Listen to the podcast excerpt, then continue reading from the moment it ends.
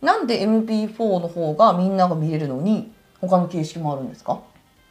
まあ、いろいろ用途はあるんですが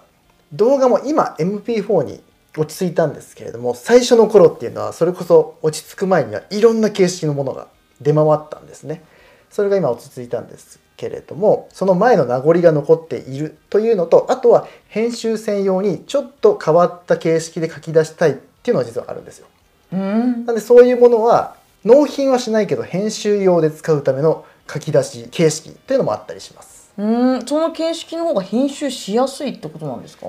これ、まあ、ちょっと専門的になっちゃうんですけれども、背景が透明な部分の動画っていうのを作るのはちょっと形式を変えないとできないんですね。うーん MP4 ではできないはい、ああじゃあ込み入った編集したい時なんかは MP4 じゃなくて別のもので作ってまた先方に納品する時に MP4 に書き換えるみたいな感じですかそうですねそのちょっと透明度があるものを作ったのをプレミアに読み込んで他のと合わせるなんだか難しくなってまいりましたそうあのこれちょっと画像をね分かる人だったらちょっと分かるかなと思うんですけど JPEG と PNG という ね、はいい、うのがあって知ってますよ PNG は背景が透明にできるじゃないですかできますねそれの動画版みたいな感じですね。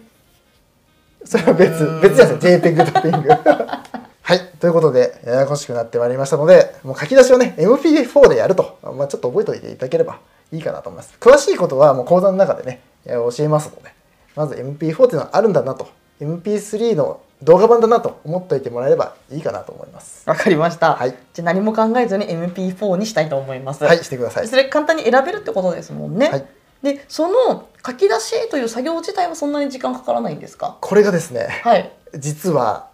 まあ、パソコンの性能に100%よるんですけれどおもパソコンの性能はここでで出てくる出てくるんですよおこれでパソコンの性能が悪いとめちゃくちゃ時間がかかりますあそうなんですね、はいちなみに鈴木さんが使っているパソコンではいじゃあ講座系の30分ぐらいの動画を書き出すとしたならば、はいどのくらい時間かかるんですか今自分が使ってるパソコンはほぼ最新のはい1個前ぐらいのやつなので、性能はかなり高いですそうすると大体30分の動画は30分で書き出せます、うーんでも30分かかるんですね、はい同じ時間が同じ時間がかかりますもっと早くする方法はないこれはですねパソコンの性能を上げればあのすっごい高いやつにすそれうばですねあこれでもすごい高いんですよ結構もっと高いのにすればう もっと高くなるんですがー逆はどうですかそれこそ最初のはい MacBook Air でもいいよっておっしゃっていたの覚えてますはいそれで書き出しをするとしたら30分の動画はどのくらいかかっちゃうんでしょうか